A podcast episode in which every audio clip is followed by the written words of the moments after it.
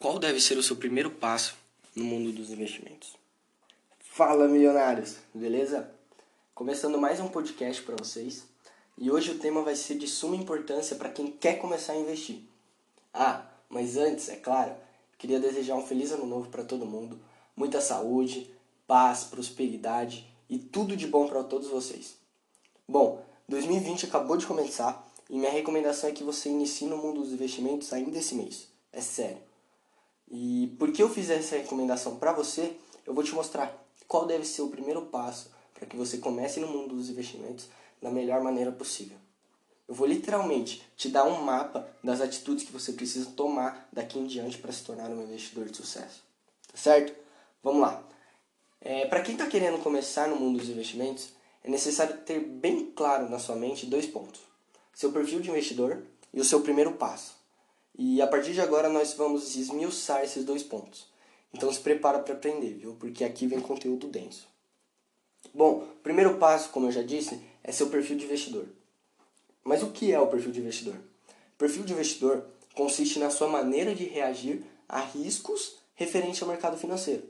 Ou seja, se você prefere correr bastante risco para talvez ganhar mais dinheiro, essa é uma característica que vai determinar o seu perfil.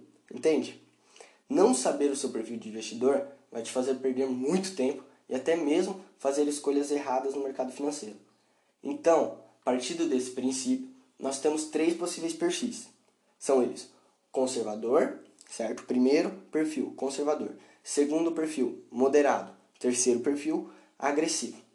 E quais são as características desses três? Bom, vamos lá. Conservador. Esse tipo de investidor prioriza a segurança em suas aplicações.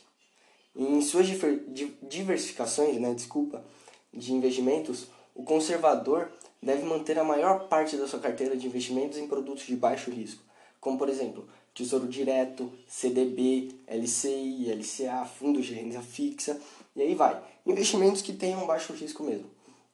E se você quiser adicionar um pouco de renda fixa privada, você deve aplicar em debentures também.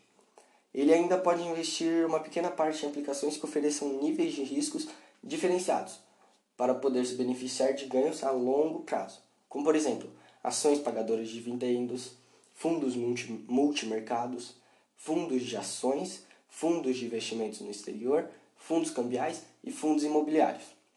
Essas aplicações devem representar uma pequena parcela da carteira. Enfim, a característica então principal do conservador é preservar seu patrimônio. Assim, normalmente ele opta por investimentos com baixíssima oscilação e risco de prejuízo, mesmo que temporário. A falta de liquidez e rendimento abaixo da média são aspectos que o incomodam. Certo? É importante que o conservador entenda os pontos negativos de não aproveitar as oportunidades financeiras. Beleza? Segundo tipo de perfil, moderado. Esse investidor está entre os conservadores e os arrojados. Os arrojados são os agressivos. Ele gosta de segurança, mas já possui tolerância de, a risco de longo prazo. Assim, opta por investimentos mais arriscados, dependendo da situação. Ele tem como característica a versatilidade, sabendo aproveitar o melhor de cada investimento, seja sua segurança ou possível lucro acima da média. Esse perfil de investidor possui mais conhecimento do mercado e um patrimônio em crescimento, que já é grande o suficiente para diversificar em diferentes prazos. Assim, o moderado procura equilibrar rentabilidade versus riscos. É um investidor que tem a segurança da renda fixa, mas também aplica parte de seus recursos em renda variável, buscando retornos acima da média do mercado. Beleza? Terceiro tipo de investidor agora, agressivo. Lembrando que todo esse conteúdo que você está vendo vai estar tá disponível para download. Então, se por acaso você não entender, você baixa e lê tudo direitinho, tá certo? Bom, terceiro tipo de investimento, de perfil de investidor, agressivo. Esse investidor não sente muito frio na barriga. Ele entende que as perdas a curto prazo são momentâneas e necessárias para aproveitar lucros mais altos a longo prazo. Normalmente, o agressivo busca crescer o seu patrimônio para cumprir alguns objetivos da sua vida e, claro, se aposentar mais cedo para viver de renda dos seus investimentos. Mesmo sendo arrojado, é muito recomendado que o investidor agressivo tenha uma reserva de emergência para situações do cotidiano que demandem dinheiro a curto prazo. Essa parcela da sua carteira é mais conservadora para garantir o resgate rápido em cerca de 24 horas, sem perda de rentabilidade.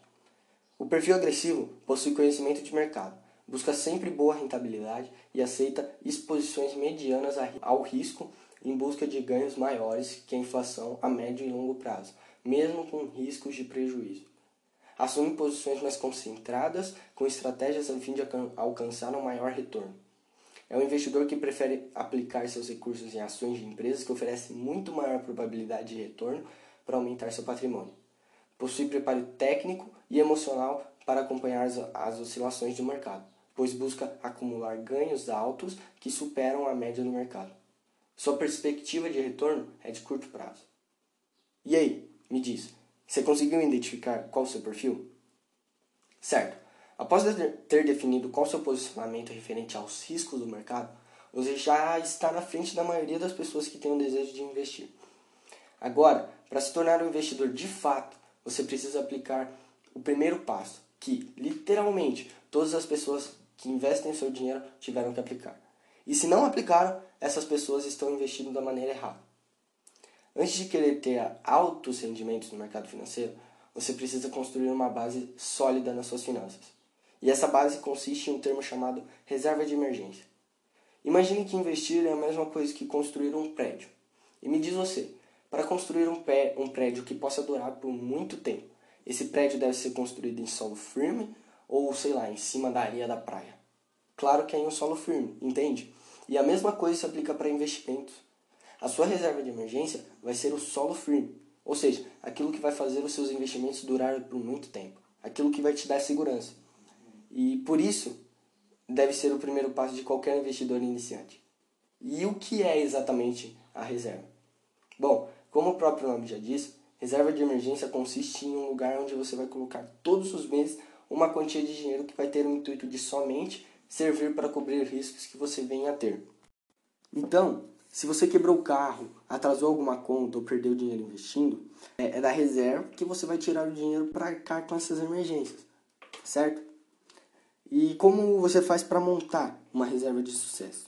Não existe um número exato para todas as reservas, já que os valores variam de pessoa para pessoa. Porém, é possível ter uma noção. Na maioria das vezes, uma boa reserva de emergência vai ser equivalente a três meses do seu salário.